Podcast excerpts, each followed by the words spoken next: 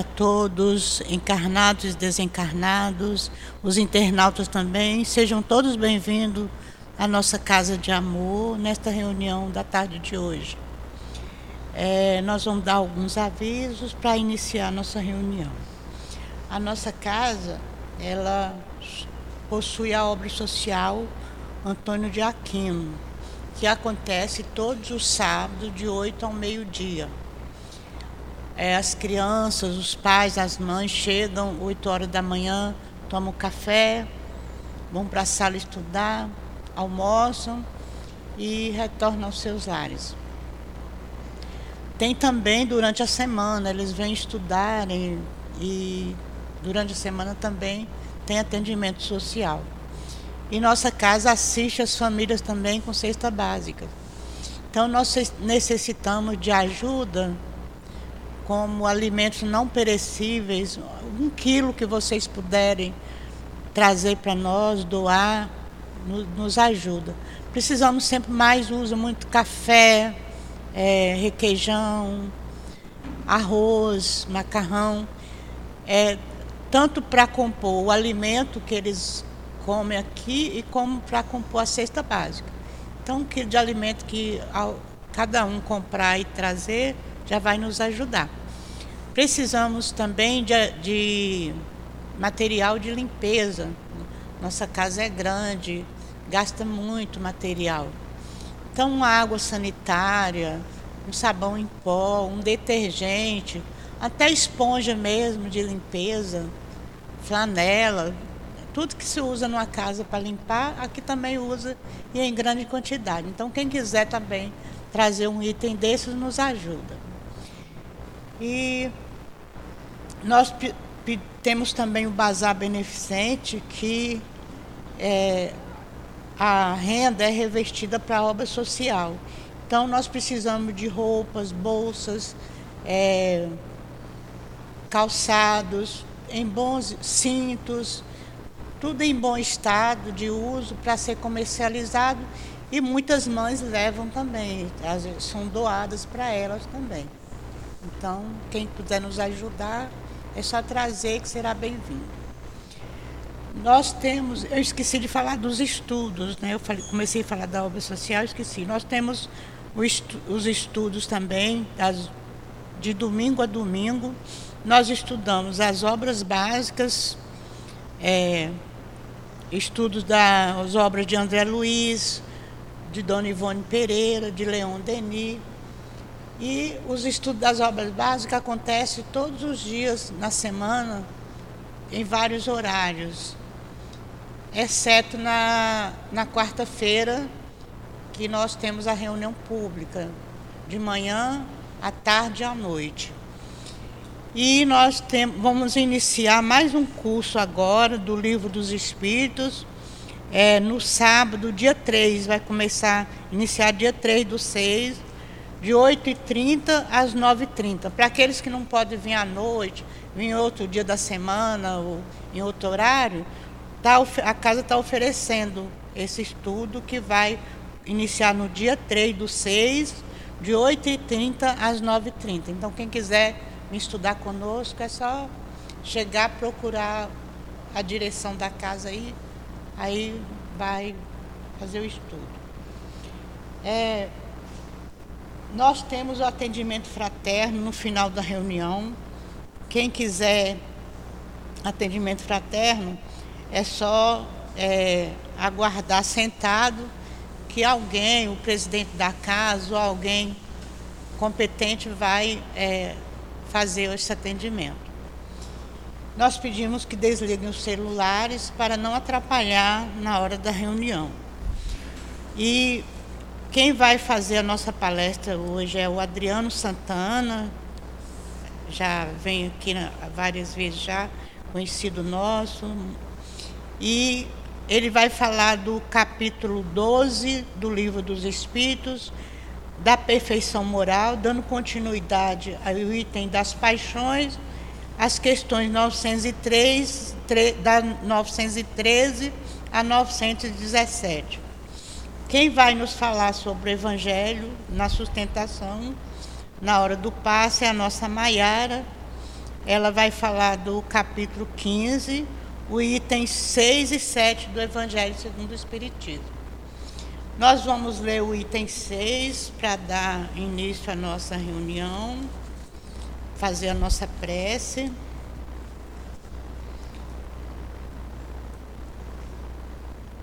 Necessidade, capítulo 15, fora da caridade não há salvação. Necessidade da caridade segundo Paulo, item 6. Ainda que eu fale todas as línguas dos homens e mesmo a língua dos anjos, se eu não tiver caridade, sou apenas como bronze que soa ou símbolo que retine. E se eu tivesse o dom da profecia e penetrasse em todos os mistérios e tivesse uma perfeita ciência de todas as coisas, e ainda que eu tivesse toda a fé possível, até de transportar montanhas, se eu não tiver caridade, nada sou. E quando eu houvesse distribuído os meus bens para alimentar os pobres, entregando o meu corpo para ser queimado, se não tiver caridade, isso de nada me servirá. A caridade é paciente, eterna e beneficente. A caridade não é invejosa, não é temerária, nem precipitada. Não se enche de orgulho, não, se é, não é desdenhosa, não procura seus próprios interesses, não se vangloria nem se irrita com nada, não faz más suposições, não se alegra com as injustiças, mas sim com a verdade. Ela tudo suporta, tudo crê, tudo espera e tudo sofre. Agora, essas três virtudes, a fé, a esperança e a caridade, permanecem, mas entre elas a principal é a caridade. Paulo, primeira epístola aos Coríntios, capítulo 13, versículo 1, 7 e 13. Vamos então procurar pensar em Jesus agora. Senhor Jesus, Mestre querido, Mestre amado, eis que é chegado o momento, Senhor, do início da nossa reunião. E nós te rogamos, Senhor, a tua proteção, a tua ajuda para todos nós que aqui estamos. Envolve-nos no teu amor e ajuda-nos Envolve também o nosso irmão Adriano, a nossa Maiara, que vai nos falar o coração, trazendo os seus conhecimentos, que eles possam ser inspirados pelo teu amor, que o altivo possa ajudá-los, ampará-los, seus guias espirituais, e que os nossos guias possam estar conosco, nos ajudando no entendimento, na compreensão e no aprendizado. E que esse aprendizado, Senhor, sirva para o nosso crescimento espiritual. Por isso te pedimos, abençoa a nossa reunião. Que seja em nome de Deus, em teu nome, Jesus, em nome do, do altivo e dos diretores espirituais da nossa casa de amor, que possamos dar por iniciado a nossa reunião da tarde de hoje. Que assim seja, graças a Deus.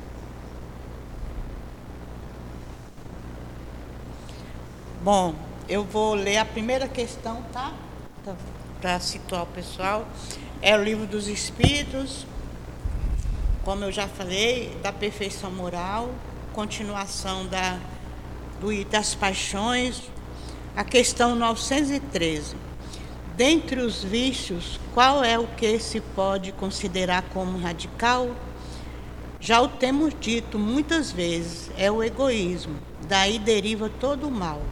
Estudai todos os vícios e vereis que, no fundo de todos, há o egoísmo. De nada adiantará combatê-los, não chegareis a estipá-los enquanto não tiverdes atacado o mal pela raiz, enquanto não tiver destruído a causa. Que todos os vossos esforços tendam, portanto, para este objetivo, pois aí está a verdadeira chaga da sociedade Todo aquele que quiser aproximar-se desta vida da perfeição moral deve estipar de seu coração qualquer sentimento de egoísmo, pois o egoísmo é, incompa é incompatível com a justiça, o amor e a caridade. Ele neutraliza todas as outras qualidades. Então vamos passar a, nossa, a palavra ao nosso Adriano Santana, para que ele possa nos falar.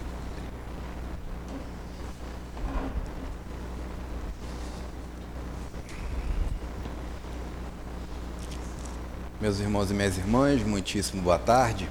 Que a doce e serena paz do Mestre Jesus possa envolver nossas mentes e os nossos corações.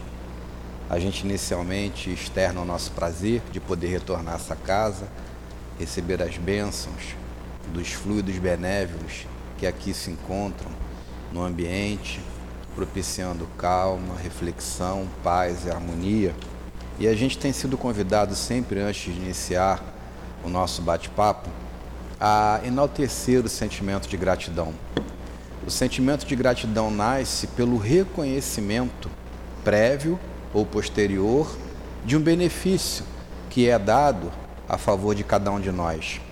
E quando a gente estudando o Espiritismo compreende que há um grande Criador, um Criador Supremo, a quem denominamos Deus, mas que ainda não temos condições de vê-lo e de compreendê-lo, mas já acreditamos nele, é sempre necessário o convite a que estejamos agradecidos a Deus por essa oportunidade a oportunidade de caminhar, a oportunidade de aprender, a oportunidade de se renovar.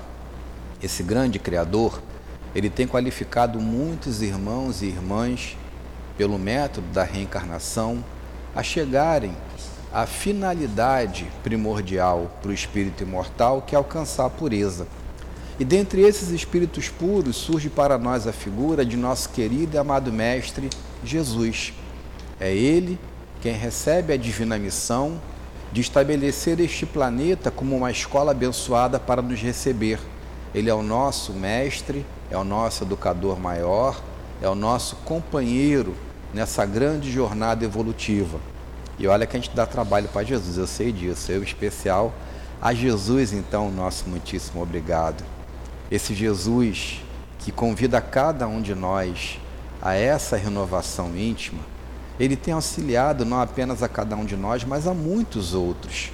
E alguns conseguiram, por mérito próprio, alcançar um patamar de estabilidade que se colocam neste momento numa condição de superioridade a nós.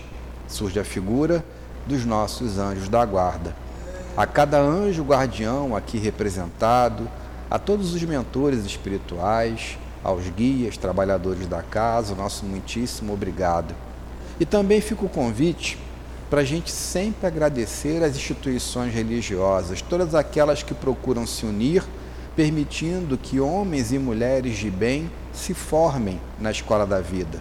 Mas para a gente especial, fica o convite, sempre aberto para gratidão à nossa casa espírita, a casa que se organiza, os trabalhadores, talefeiros, voluntários da casa que se unem para permitir que possamos chegar aqui recebermos o acolhimento, termos a bênção do estudo, o alimento material que é importante, mas também o alimento espiritual. A toda a casa espírita e a nossa aqui em especial, fica o nosso muitíssimo obrigado. Nossa irmã, então, com muito amor e carinho, adiantou para nós o tema desta tarde bonita, que está lá na terceira parte do Livro dos Espíritos, quando nós procuramos estudar com Kardec os espíritos superiores as questões das leis morais. E no 12 capítulo, Kardec nos convida à visualização do objetivo a que cada um de nós estamos destinados, a perfeição moral.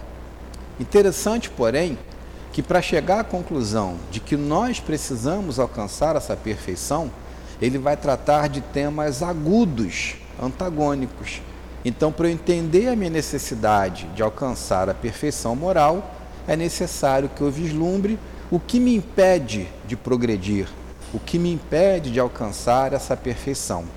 E hoje, então, dando continuidade ao estudo, a gente vai bater um papo acerca de uma questão que só acontece lá fora, graças a Deus. Eu não tenho, nenhum de nós temos, que é o egoísmo. Assim, a primeira situação que a gente vai procurar lembrar é que o Espiritismo não é apenas o lume virtuoso que nos dá a fortaleza intelectual para seguirmos adiante. Jesus sempre permitiu que os seus trabalhadores aqui estivessem pelo mecanismo da reencarnação para nos dar um caminho, para nos lembrar, para nos orientar, mas de acordo com o nosso momento evolutivo. Lá atrás eles não poderiam falar abertamente de reencarnação, senão para alguns poucos iniciados, senão para alguns poucos que já tinham maturidade para compreendê-la. E dentro dessa dinâmica, estabeleciam por intermédio de histórias, de parábolas, uma orientação genérica para que nós pudéssemos aos poucos compreender, decodificar, entender profundamente, se possível até praticar, porque esse é o convite. E a gente vai iniciar o nosso bate-papo relembrando o tema é egoísmo, visualizando uma passagem que está lá no Velho Testamento, no livro de Gênesis, da criação, e a gente vai se lembrar da figura de Adão e de Eva. Expulsos do paraíso, caminharam e encontraram uma outra localidade onde se estabeleceram. E lá no capítulo 4, a partir dos versículos 3 e 4, se não nos falha a memória, nós vamos visualizar a formação da família de Adão e Eva. Narra o homem do Velho Testamento que, tendo Adão conhecido a Eva, eles tiveram dois filhos.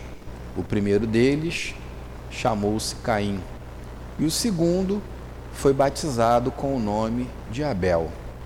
Eram meninos virtuosos, cresceram trabalhadores.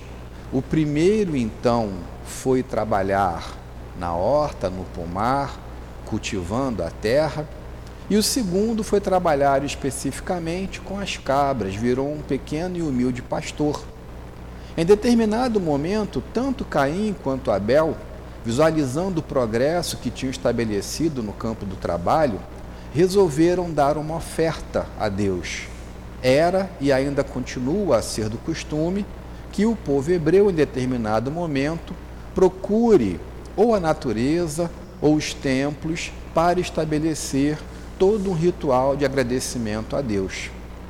Caim, trabalhando a terra, pegou as melhores frutas que ele tinha plantado, pegou as melhores hortaliças e ofereceu a Deus.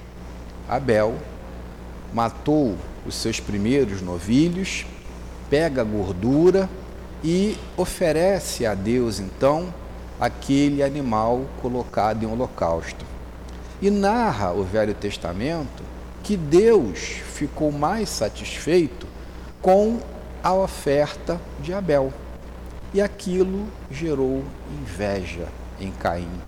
Caim não compreendeu por que, que as frutas que saíam do solo e que eram de Deus não foram bem recebidas por Deus e por que, que os animais que o seu irmão Abel ofertara tinham sido melhor recepcionados por Deus.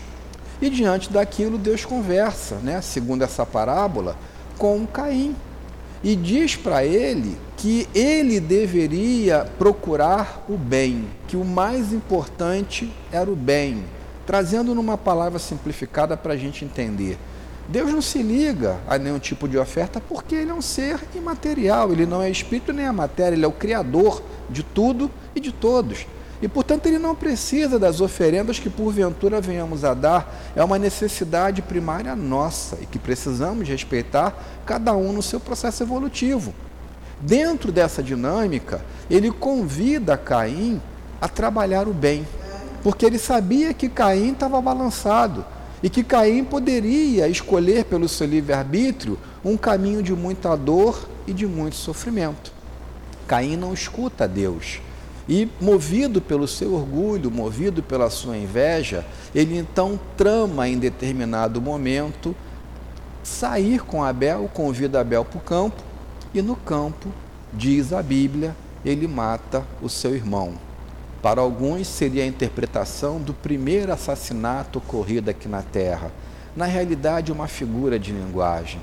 Na realidade, é uma história para demonstrar que os seres humanos que aqui nos encontramos ainda aprisionados à base da escala de progresso espírita, espíritos imperfeitos, trazemos em nós o aprendizado no campo do apego à matéria. E esse apego à matéria naturalmente vai fazer com que nós passemos por orgulho e por egoísmo. Caim fica desequilibrado porque Deus percebe a sua atitude e Deus expulsa Caim, como expulsou Adão e Eva, para que ele virasse um andarilho. Ele fala: Senhor, se o Senhor me expulsar, todo mundo vai querer me matar. E narra que ele recebeu uma marca de Deus a fim de que ele não fosse morto. O espírito é imortal. O espírito não morre. O que morre é o corpo físico. E pela nossa necessidade, receberemos um corpo material tantas quantas vezes sejam necessárias até que possamos chegar a essa pureza, até que não tenhamos mais a necessidade de reencarnar, até que possamos vencer e retirarmos de nós essa carga tão pesada do nosso orgulho, do nosso egoísmo, das nossas imperfeições, para darmos mais ênfase ao espírito imortal que somos cada um de nós então, isso não foi uma condenação ad eterno, foi uma figura de linguagem para entender que ele seria responsabilizado pelas suas faltas no campo do seu orgulho, da sua inveja, do seu egoísmo, mas que ele teria tantas quantas oportunidades fossem necessárias, porque ele era imortal, para que ele pudesse então resgatar as suas dificuldades e seguir adiante. Pois bem, Visualizando essa figura e entendendo que desde o Velho Testamento há indicação de quem somos nós, vindos de capela ou sendo espíritos primitivos do planeta, estando em comunhão com aqueles mais avançados a nível intelectual, mas ainda carecedores de moralidade, ou aprendendo na base do processo evolutivo que o nosso planeta permite, para aqueles de nós que iniciamos a nossa trajetória desde o mundo primitivo aqui e que aprendemos com esses seres mais elevados que foram degradados para cá, fica sempre o convite a perceber a dinâmica de quem somos nós. A 919 vai nos convidar, por intermédio de Santo Agostinho, a uma íntima reflexão, ao autoconhecimento, a verificar quem sou eu quais são as dificuldades que ainda carrego comigo e o que eu preciso então começar a fazer diuturnamente para diminuir a intensidade da marca de paralisação que essas imperfeições que eu carrego ainda trazem no cunho da minha busca pela vitória íntima. A vitória não é externa, a vitória não é contra o mundo, a vitória não é contra vocês, a vitória sou eu comigo mesmo. Eu devo aprender a vencer as minhas imperfeições, eu devo aprender a vencer as minhas dificuldades. Então, os espíritos vão afirmar para Allan Kardec e para nós que a nossa maior dificuldade, que a raiz das nossas imperfeições, está no nosso egoísmo. Vem do ego, vem do eu. Sou eu sempre pensando em mim, sou eu sempre querendo me beneficiar, e se eu apenas penso em mim, toda e qualquer outra dificuldade não me diz respeito.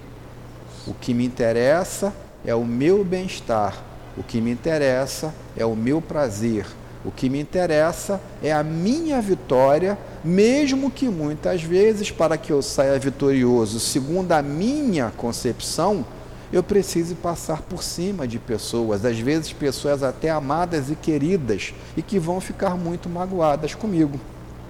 O dicionário, peguei no dicionário online aqui de Oxford, ele vai trazer o seguinte conceito para a gente de egoísmo: amor exagerado aos próprios interesses a despeito dos de outrem. Exclusivismo que leva uma pessoa a se tornar como referência a tudo trata-se de orgulho, trata-se de presunção.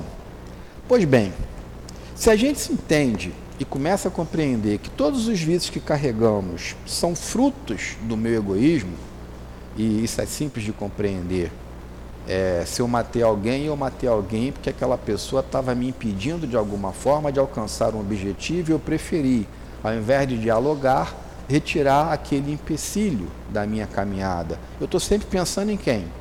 Em mim, no meu benefício, mesmo que de forma ilícita. Toda e qualquer situação que eu possa vislumbrar em mim, ah, eu sou um ser muito sensual, eu sou um ser muito apegado à matéria. Eu estou buscando sempre prazer. Eu estou buscando sempre a satisfação, não entendendo ainda que é uma satisfação transitória nas coisas do mundo material que são perecíveis. Então tudo vai ser frutificação do egoísmo que eu ainda trago em mim. Mas espera aí. Allan Kardec, antes disso, lá na questão 100 e nas seguintes, ele vem trabalhar com o plano espiritual um modelo de identificação do espírito imortal dentro da sua trajetória evolutiva. É o que nós conhecemos como a chamada escala espírita. Lá na questão 100 especificamente, Kardec, nas considerações preliminares, ele vem lembrar para a gente que, de uma forma genérica e não fechada, oclusiva, mas apenas a nível de exemplificação, para a gente começar a entender, porque essa escala é infinita no campo do progresso, mas é necessário que nós tenhamos parâmetros iniciais para compreendermos. Ele vem trazer para a gente uma base de crescimento no campo de três grandes categorias.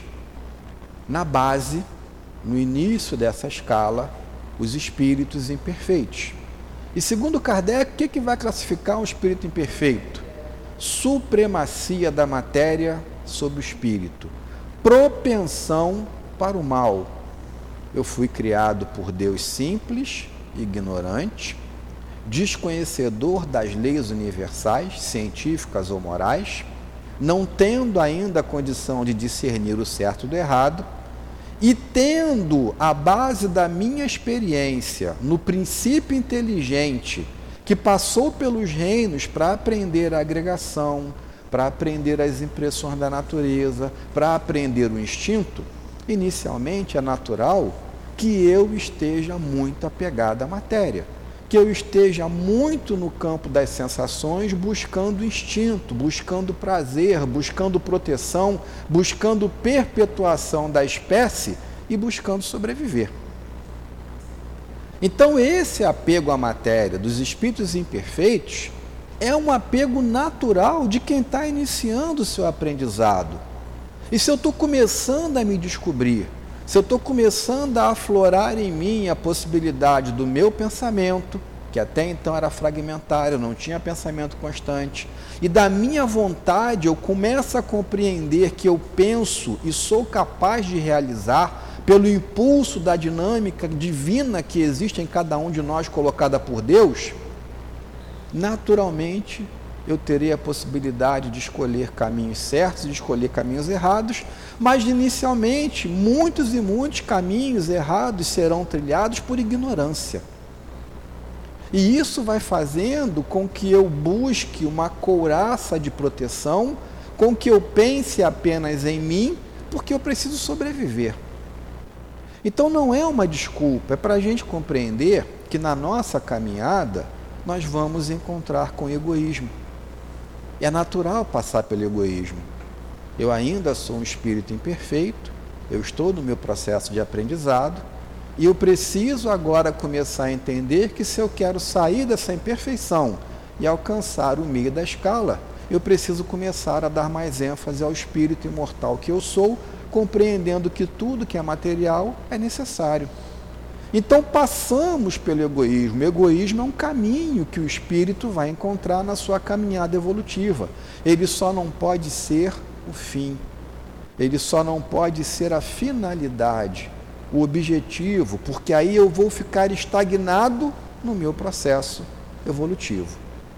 Quando eu começo a compreender quem efetivamente eu sou, um espírito imortal, e quando eu começo a me esforçar para dar mais ênfase às coisas espirituais, a buscar pela religião uma moralidade que ainda é vacilante em mim, eu começo a me afastar desse processo inicial de apego à matéria e vou chegar no meio da escala, segundo Allan Kardec, que vai caracterizar os bons espíritos.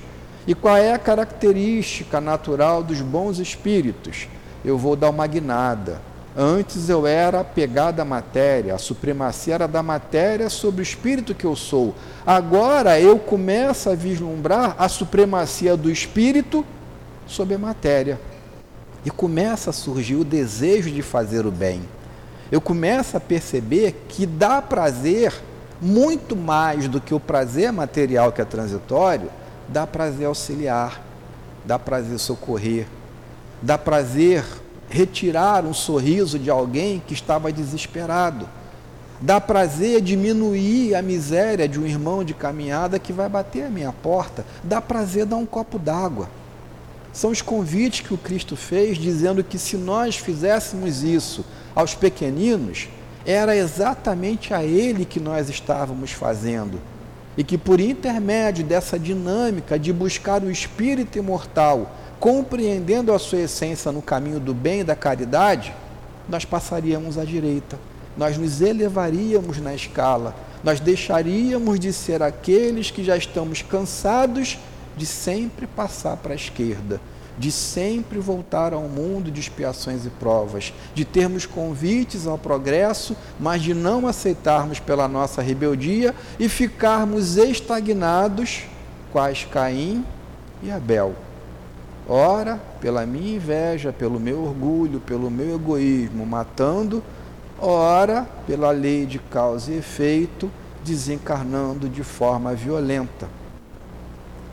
Uma hora a gente cansa. Graças a Deus, uma hora a gente cansa. Cada um com a sua caminhada, cada um com a sua liberdade. Uns cansam de forma mais precoce, conseguem evoluir mais rápido e ajudam aqueles que estão na retaguarda, porque do átomo ao arcanjo tudo está interligado. Nenhum de nós estamos abandonados nesse convite ao progresso, nessa caminhada evolutiva. Então, quando eu começo a descobrir que eu sou capaz, apesar das minhas imperfeições, de buscar esse caminho do meio, de alcançar esse ponto de equilíbrio, que é começar a ser um bom espírito, eu começo a compreender o convite de Jesus, a sua afirmação divina: Vós sois deuses. Tudo que eu fizer, vós podereis fazer e muito mais. Mas para alcançar esse convite, o que, é que eu vou ter que fazer? comer muito jabá com girimum. Eu vou ter que ralar. Eu vou ter que alcançar a condição de espírito puro. E a natureza não dá salto quântico. A natureza estabelece uma dinâmica de progresso de acordo com a nossa vontade, de acordo com a nossa disposição. E, portanto, eu só chegaria à pureza se eu conseguir galgar a escala do meio, se eu conseguir me tornar um bom espírito. E daí eu vou passar pela sabedoria, daí eu vou passar pela superioridade, até que eu possa alcançar essa condição de espírito puro e continuar no progresso evolutivo que é infinito. A gente só não consegue progredir ou se igualar a Deus, mas o convite ao progresso é infinito. E a coisa é muito bela, a coisa é muito bonita, porque a gente se percebe, apesar de tanta luta, de tanta dor e de tanta imperfeição, porque é olhando para mim que eu começo a perceber o quanto eu ainda sou imperfeito, mas eu começo a perceber que, apesar de, nós somos capazes. Que, apesar de um mundo tão tumultuado nesse momento, a gente tem ferramentas, a gente tem mecanismos para vencer. E só depende da gente, só depende da nossa disposição. Compreendendo essa dinâmica da lei progressiva para o espírito imortal, a gente vai entender que quando o espírito progride, ele traz progresso para o mundo material em que ele vive. E se ele começa a progredir, fazendo com que o seu mundo material venha a progredir, ele que sai de um mundo primitivo e que começa a trabalhar num mundo de expiações e provas, ele é convidado a ser um trabalhador, como Caim e Abel eram na seara de Deus. Mas ele é convidado agora a ser um trabalhador para, por intermédio da sua transformação íntima, também transformar o seu mundo. E nós estamos exatamente nesse momento de transição. A gente já tem consciência de que a gente ainda está num mundo muito atribulado. E as atribulações vêm por conta de quê? Do nosso egoísmo, da nossa indiferença. E muitas vezes pensamos assim: ah, a coisa está tão difícil que não tem mais jeito. Se não tem mais jeito, eu vou me defender. São palavras que Allan Kardec usa aqui. Às vezes a gente desanima por mecanismo de defesa. Já que ninguém olha para mim, já que está cada um procurando apenas se auto-beneficiar, já que eu não consigo encontrar quem possa me auxiliar, eu também não vou auxiliar mais ninguém. E isso é tudo que a gente não pode fazer. Isso é tudo que a gente precisa vislumbrar como um elemento convidativo à nossa paralisação no campo do progresso intelecto-moral.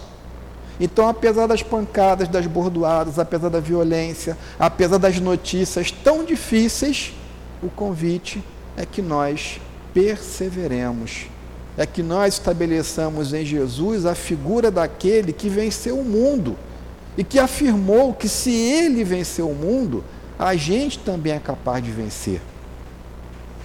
Por que é que a gente não consegue muitas vezes fazer isso? Por que é que somos ainda tão vacilantes? Kardec vai fazer essas perguntas.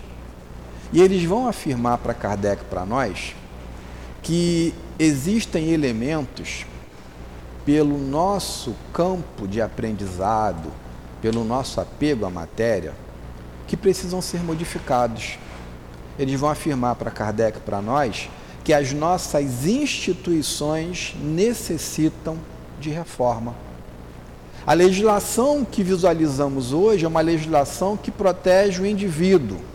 Começa a pensar na coletividade, começa a pensar no meio ambiente, mas quantas tiradas políticas no sentido de modificar a legislação ou encontrar uma brecha para fazer com que esse meio ambiente ainda continue a ser degradado, não compreendendo que é esse meio ambiente que permite possamos vivenciar as nossas experiências aqui.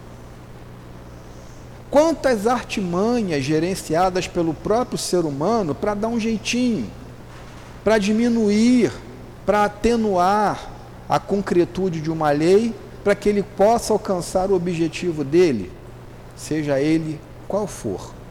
Então, enquanto não tivermos uma modificação íntima, estrutural, a nível também da sociedade, para compreendermos que as mudanças precisam ser feitas em todos os segmentos, a gente ainda vai ficar girando em círculo, ainda trabalhando num mundo de expiações e provas, encarnando, desencarnando e encontrando as vicissitudes necessárias para que eu possa alcançar a minha vontade de modificação. Fora a mudança das instituições, e vejam, gente, elas estão acontecendo. A gente precisa ser otimista. Como é que era a nossa sociedade há 100 anos atrás? era a mesma sociedade que temos hoje? Nós estamos em 2023. Vamos visualizar 1923. Como é que era em 1923? Mulher podia votar em 1923? Como era a legislação civil brasileira, para que a gente tenha um parâmetro? A legislação civil brasileira no campo da família estabelecia o chamado pátrio poder. O poder era do homem não compreendendo que nós somos espíritos imortais e que a experiência masculina e feminina é necessária para que todos possamos alcançar a perfeição. Opa, isso mudou. Hoje é o poder familiar que rege as relações no campo do direito da família. Não é mais o homem o chefe da cabeça. A mulher também tem igualitariamente direitos e obrigações. 1923, a mulher podia votar aqui no Brasil? Não. Ela era um ser inferior ainda pela lei, ela estava subordinada ao seu esposo. Para vender um patrimônio como um imóvel, ela precisava da outorga do marido, da anuência, da autorização, senão ela não vendia um patrimônio que era dela. Era assim que a lei, até bem pouco tempo, tratava a diferença entre homem e mulher. Vem a nossa Constituição de 1988 e estabelece a igualdade dos direitos. Começa a trazer para nós uma visão dessa modificação da estrutura legal, no sentido de compreender que nós que encarnamos no sexo masculino, precisamos deixar o nosso egoísmo de lado e compreendermos que somos iguais. E se isso não acontece, eu preciso de uma mudança da sociedade, eu preciso de uma mudança das instituições. Como eu vou compreender isso de forma benéfica?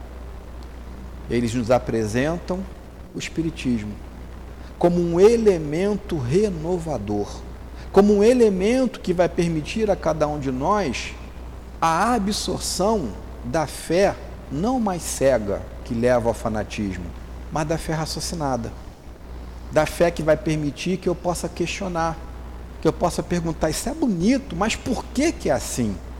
Não entendi. Questione tantas quantas vezes necessárias. Os espíritos superiores vão afirmar para Kardec: é melhor que nós desacreditemos dez vezes de uma verdade do que acreditemos uma única vez numa mentira. Então, mesmo que seja verdade, se você não compreendeu, se você ainda não está maduro para absorver essa verdade, continue questionando, mas busque. Não se feche esse ao convite do plano espiritual.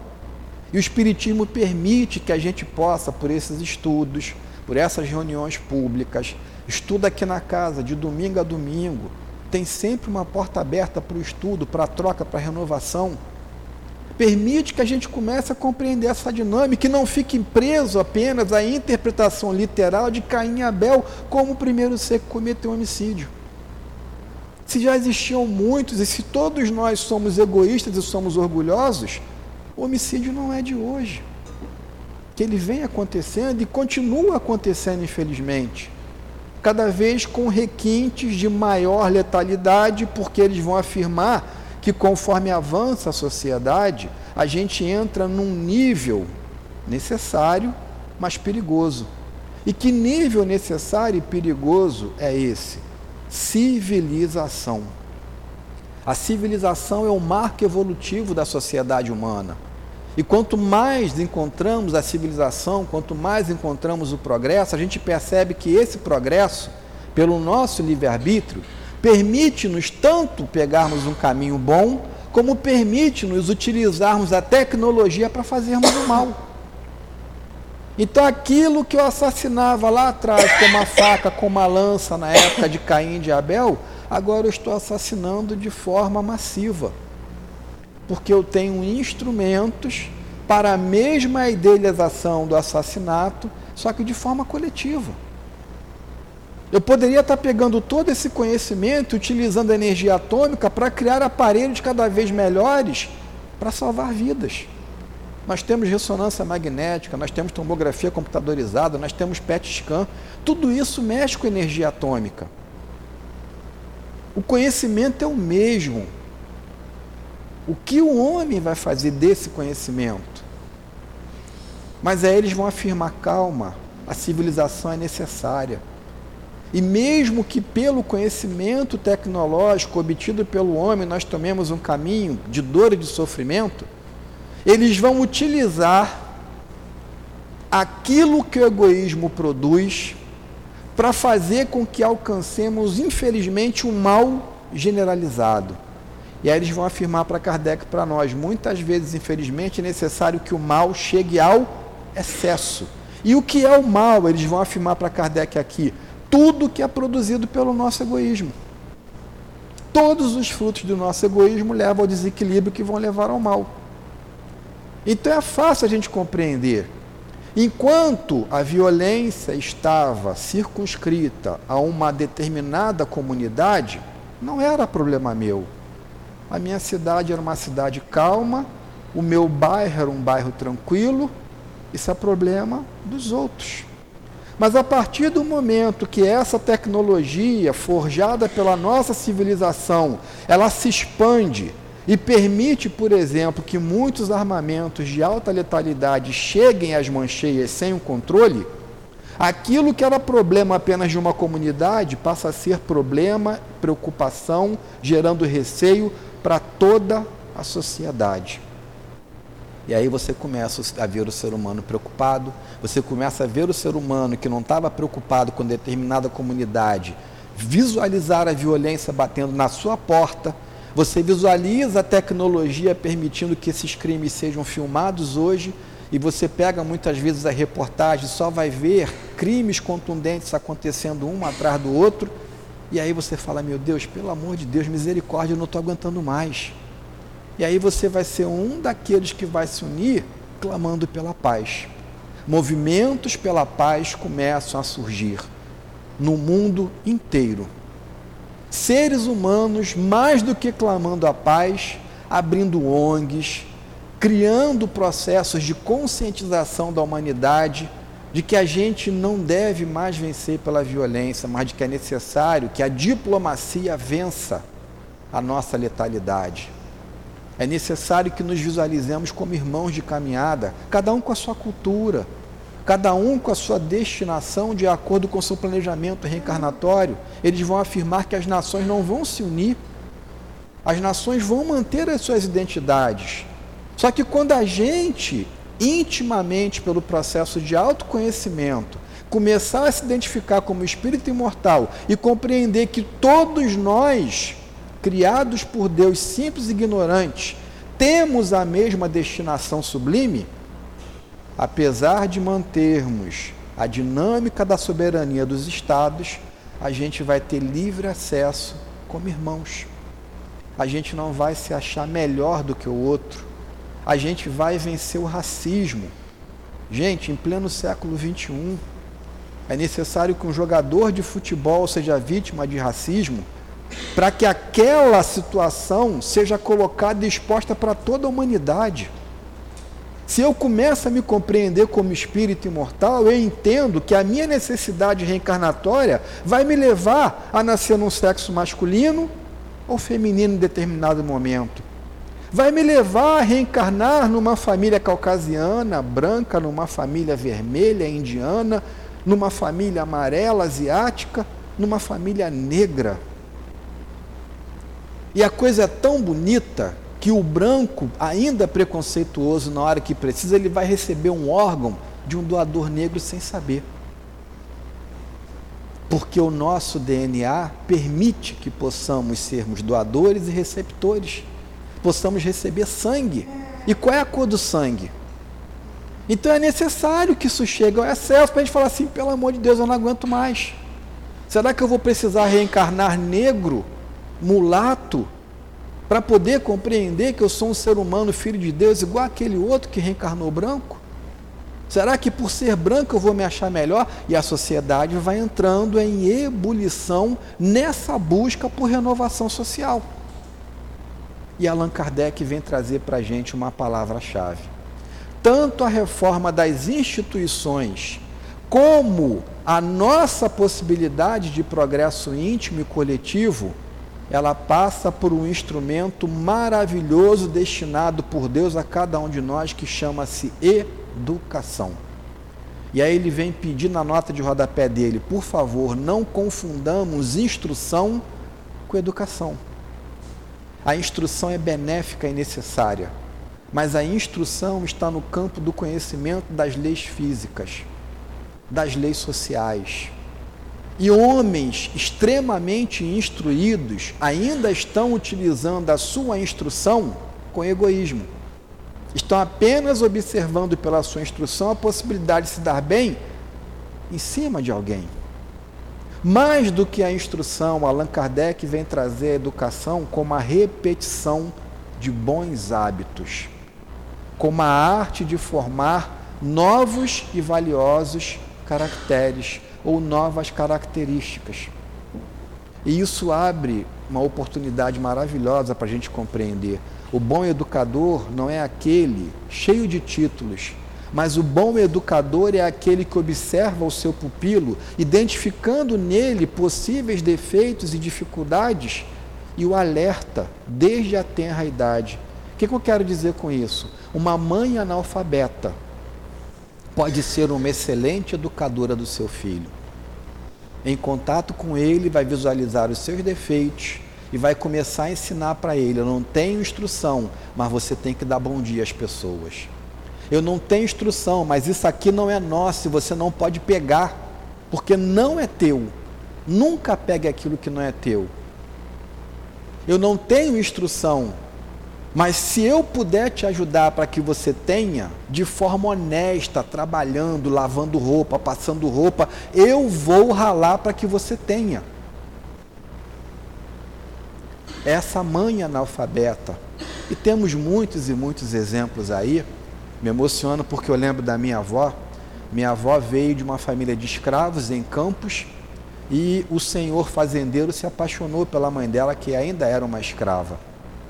E teve muitos filhos com ela, e enquanto ele estava vivo, todos os filhos e filhas eram tratados muito bem, mas ele desencarnou. E quando ele desencarnou, a família dele de brancos não aceitou aquela situação. Ele deu o nome dele a todos os seus filhos, mesmo com aquela mulher que ele se apaixonou negra, escrava ainda, ou descendente de escravas. E a família muito rica foi ao cartório e suprimiu todas as certidões de nascimento com o nome dele, até visualizando a possibilidade de questão de direito hereditário. E espalhou a família inteira daqueles filhos tidos fora do casamento pelo Rio de Janeiro. E a minha avó, então, que tinha uma estrutura, apesar da situação à margem, pela constância né, de uma dupla possibilidade de relacionamento, ela se vê obrigada a trabalhar numa casa de família, aqui no Rio de Janeiro, distante das suas irmãs, distante da sua mãe, sem saber ler e sem saber escrever, apenas para ter um lugar onde dormir e comer. E essa minha avó, então, ela começa a ajudar a filha da dona da casa. E as aulas naquele tempo eram particulares. E como era a companhia da filha, ela também assistia às aulas. E a professora ia ensinando a filha e a minha avó ficava de olho. A professora ensinava a filha, a minha avó ficava de olho. Um belo dia, a professora fez uma pergunta que a menina não soube responder. E a minha avó respondeu, porque ela estava estudando ali quietinha. Quando a mãe da menina viu que a minha avó estava sabendo mais do que a filha, ela retira do estudo. E a minha avó, então, ela sabia ler, sabia ler de tudo, mas não sabia escrever, só assinava o nome dela. E ela fez com que todas as suas filhas estudassem. Uma das minhas tias foi subsecretária de Educação do Estado do Rio de Janeiro todas as minhas tias e minha mãe, professoras e diretoras de escola, filhas de uma mulher que só assinava o nome e sabia ler, mas que a vida nessa encarnação não permitiu que ela soubesse escrever. Estamos compreendendo a importância da educação? A instrução é importantíssima, maravilhosa, mas a educação, como elemento renovador, convidativo ao progresso moral, é isso que a gente está precisando nesse momento. A gente já está cansado de violência, a gente já está cansado de indiferença. Mas pelo nosso egoísmo, muitas vezes, ainda somos nós os violentos e ainda somos nós os indiferentes. Como vencer?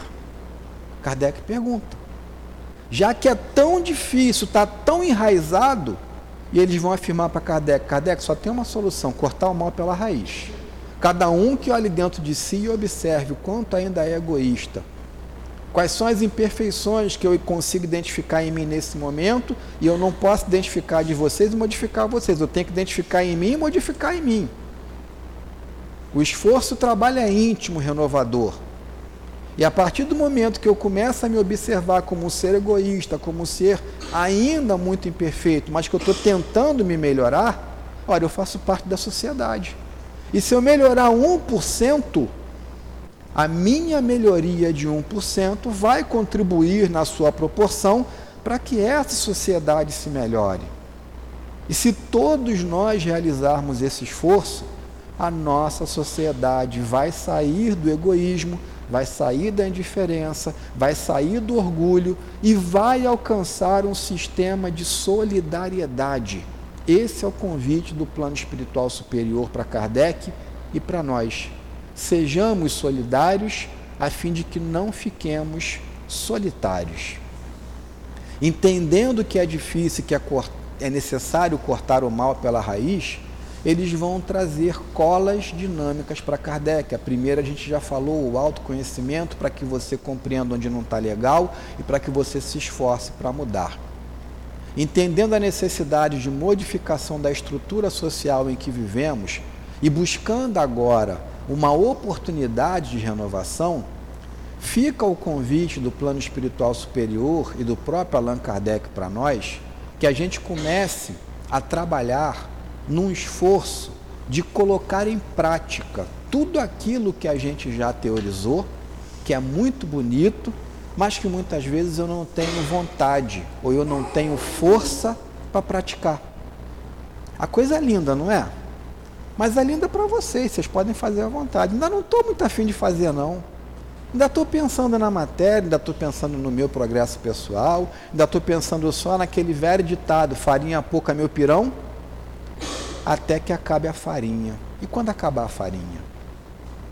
E se eu me encontrar em determinado momento da minha caminhada evolutiva, reencarnando numa situação de extrema dor, de extrema miséria, pobreza, de extrema dificuldade, lá atrás eu era o rico. Lá atrás eu abusei da matéria, eu abusei da riqueza, mas para minha educação eu posso ser reencaminhado pelo processo evolutivo. Como Deus falou para Caim: você não vai morrer. Deixarei em ti uma marca. Nós somos imortais. O que morre é o corpo físico. E se eu não aprender nessa encarnação, terei outras. Mas se nós estamos no momento de transição, será que a minha indiferença, será que o meu egoísmo não vai ser um elemento que vai me desabilitar da possibilidade de continuar reencarnando aqui? Aí nós vamos no mesmo círculo vicioso de Adão e Eva ou da raça adâmica. Vou sair do paraíso porque o nosso planeta, se a gente não fizer besteira, está se transformando num paraíso. Nós estamos visualizando a energia limpa, estamos diminuindo a emissão de poluentes, ou pelo menos estamos tentando. A gente está visualizando uma renovação no campo da medicina que vai trazer muita qualidade de vida para o ser humano, principalmente quando a medicina reconhecer o espírito e perispírito e não tratar apenas do corpo físico. Isso já está começando a acontecer. Tem universidades com cadeiras de espiritualidade. Tem universidades permitindo que os novos médicos tomem contato com essa ciência perispirítica. Isso vai renovar muito a nossa sociedade. Depende de nós. E aí, quando a gente vislumbra a anestesia, o antibiótico, quando a gente vislumbra a prótese dentária, as próteses que podem fazer com que, mesmo perdendo um membro, eu continue a ter mobilidade, sem uma dependência maior. Quanta coisa boa está sendo produzida pelo ser humano, apesar do nosso egoísmo. E aí, quando eu começo a me acostumar com ar-condicionado, com a energia elétrica, na hora que eu desencarnar, pode ser que eu escute do meu mentor, Adriano, sinto muito, mas te demos tantas oportunidades e você não soube aproveitar. O nosso planeta agora ele está destinado à regeneração. E você não se regenerou nesse momento. E aí eu vou falar como Caim falou para Deus, mas vou ficar igual um andarilho aí? E o meu mentor vai falar: não. Vou te destinar um ambiente adequado ao teu progresso. Você vai reencarnar ou num mundo primitivo para ajudar quem está lá, iniciando a sua jornada, ou no mundo de expiações e provas, que é o mundo que você está acostumado. Leve o teu conhecimento, leve a moralidade que você conquistou e ajude os irmãos de lá. E se você fizer o dever de casa, você até vai poder voltar para a terra. E quando você voltar, você já vai ver uma terra regenerada, bonita, uma terra solidária, uma terra co-irmã, uma terra sem preconceito, uma terra onde as pessoas estão praticando aquilo que até então nós teorizamos, nos apaixonamos, mas não tivemos vontade de colocar em prática. E para a gente ir se encaminhando para o final do nosso bate-papo, que é muito importante, a gente muitas vezes se esquece de que a prática desses ensinamentos, ela tem locais específicos maravilhosos. E para nós, a casa espírita é esse local maravilhoso que mais do que a teoria vai me permitir a prática. Sou eu que final de semana gosto de comprar um pastel, gosto de comprar um açaí, sentar com a minha família. Né? Ontem eu saí da casa espírita lá em Nova Iguaçu, aí passei lá pela pastelaria, comprei um monte de pastel, comprei dois litros de açaí, né? Aí a gente faz aquela mesa bonita, bate um papo, come um pastelzinho, um açaí de sobremesa, beleza. Mas será que eu não posso deixar de gastar o que eu gasto num dia com pastel e açaí para ajudar alguém que está passando dificuldade? Será que para mim é tanto dinheiro assim? Será que para mim vai ser tão difícil abrir de um dia do pastel com açaí? Um exemplo simples para a gente entender e converter aquele dinheiro que seria e é lícito eu ter esse benefício com a minha família, sentar, bater papo, qual é o homem, a mulher que não se sentem bem, tendo a sua mesa ali à disposição, um alimento legal, a família unida à mesa? Mas será que um dia do que eu gasto, um diazinho, e que eu posso converter para quem não tem arroz em casa, para quem não tem feijão, para quem não tem a farinha pouca para fazer o pirão primeiro, será que eu não posso fazer isso? A Casa Espírita está convidando a gente. A prática de tudo aquilo que os Espíritos nos convidaram tem em cada casa espírita o seu centro atativo de materialização do aprendizado no caminho do bem. E a gente não se dá conta do como é importante manter, preservar, se unir para permitir que esse polo de luz continue irradiando luz e continue socorrendo, não apenas espiritualmente, porque nós ainda estamos na matéria, mas também materialmente. É a união do alimento espiritual que precisamos com o alimento material, que se eu não preciso, o outro precisa.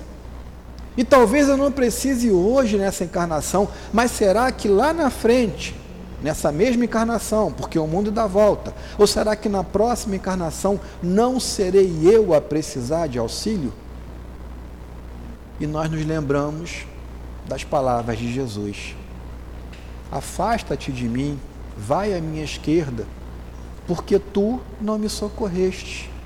Eu tive fome e não me deste de comer. Eu tive sede e não me deste de beber. Estive preso e não foste me visitar no presídio. Estive acamado no hospital e não foste me visitar. Já paramos para pensar que a casa espírita é um verdadeiro hospital? E que muitos de nós, eu me incluo, chegamos adoentados à casa espírita e alguém me acolheu, alguém se preocupou comigo, alguém me socorreu e aí, quando eu começo a melhorar, eu preciso me conscientizar de que Jesus afirmou para nós: quando fizerdes a um desses pequeninos, é a mim que o fazeis.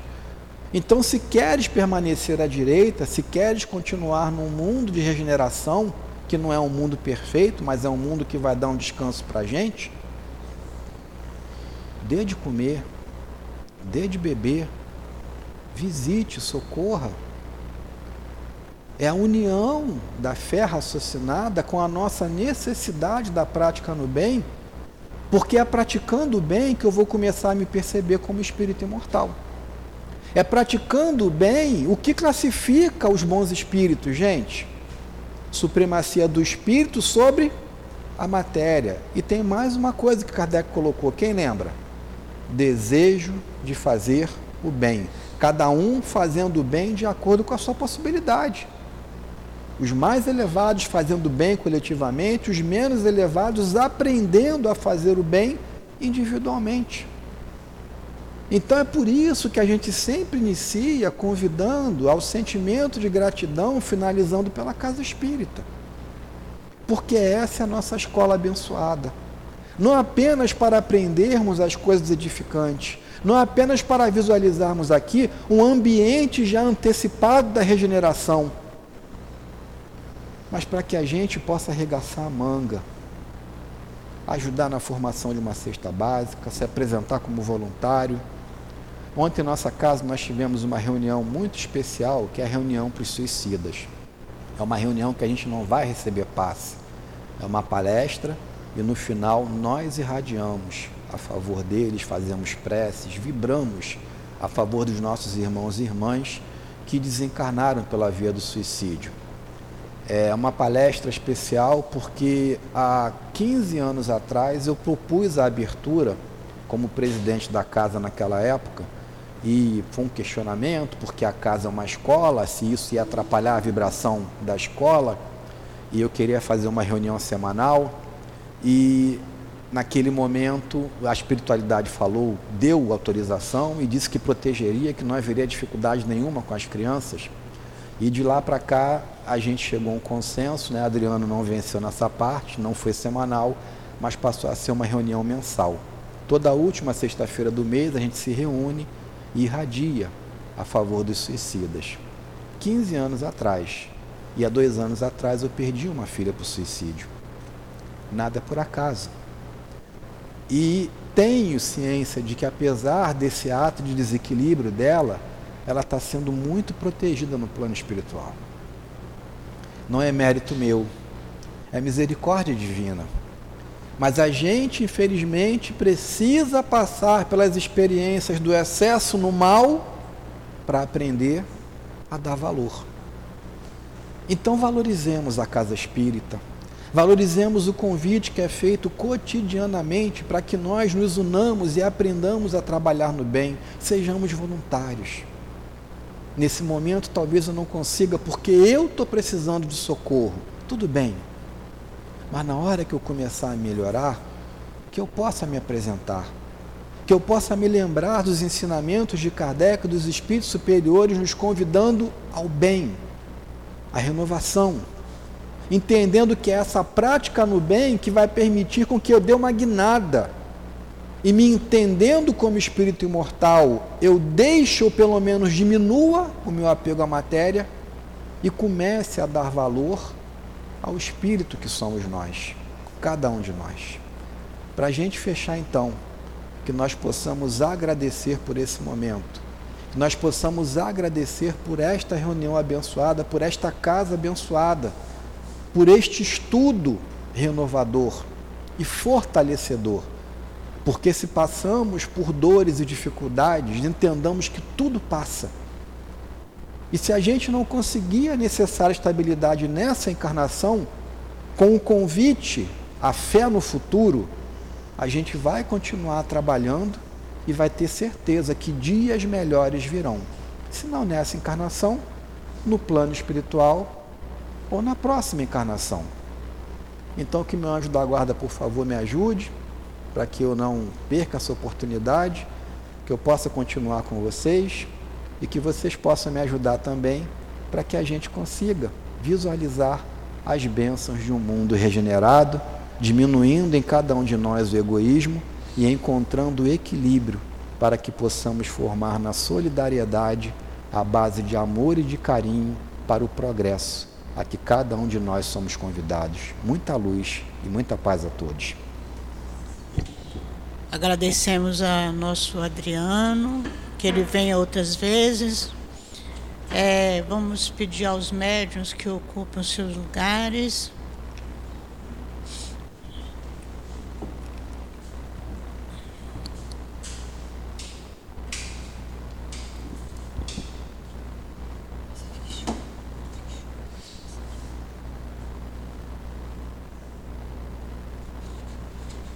Senhor Jesus, Mestre querido, Mestre amado, é chegado o momento do passe, Senhor, e mais de uma vez pedimos a tua ajuda, a tua proteção para os nossos médios.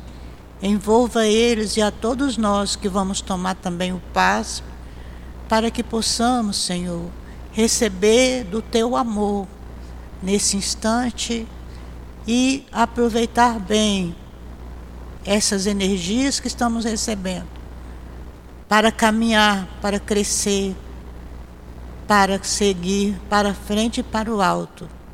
Que seja em nome de Deus, em teu nome, Jesus, em nome dos guias espirituais, possamos dar por iniciado o nosso passo. Graças a Deus. Graças a Deus. Sem caridade, nada sou.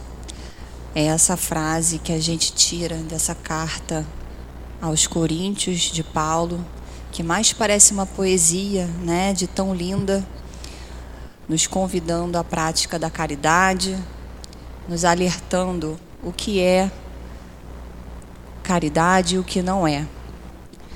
E o nosso evangelho é um norteador seguro e nos convida com muita clareza que precisamos eliminar o egoísmo, como nosso irmão mencionou aqui no estudo, e nos diz que fora da caridade não há salvação. Na questão 886 do Livro dos Espíritas, Kardec pergunta o que seria a verdadeira caridade para Jesus. E os espíritos respondem: benevolência para com todos, né? Ou seja, fazer o bem, indulgência, não apontar o erro dos nossos irmãos e o perdão para as ofensas, né? E Paulo nos diz aqui o que é e o que não é a caridade, quando diz: a caridade é paciente, é eterna, é beneficente, é doce. A caridade não é invejosa, não é temerária, ou seja, não afronta os perigos sem ponderá-los, não é precipitada, não se enche de orgulho, não é desdenhosa, não procura seus próprios interesses, não se vangloria nem se irrita com nada, não faz mais suposições, não se alegra com a injustiça, mas sim com a verdade ela tudo suporta, tudo crê, tudo espera e tudo sofre, né? E que possamos diferenciar também a caridade material da caridade moral, porque muitas das vezes dizemos que não podemos auxiliar, fazer o bem, né, por não possuirmos o material, mas a gente sempre pode dar o ouvido, dar uma palavra, ajudar, temos a nossa obra social, e que fica o convite para todos nós à prática do bem. E terminamos com a frase do nosso patrono, Antônio de Aquino, que o amor único de Deus inspire todas as almas para o bem. Vamos novamente voltar os nossos pensamentos para Jesus. Senhor Jesus, Mestre querido, é com alegria em nossos corações que agradecemos, Senhor, por essa tarde de hoje, nesta casa de amor que nos acolhe. Agradecemos aos amigos espirituais, aos mentores da nossa casa, que com tanto carinho nos ajuda, nos protege, nos guia. Agradecemos por tudo de bom que recebemos nesta tarde de hoje. E te pedimos, Senhor, Leve-nos para casa, sob a tua proteção, sob o teu amparo.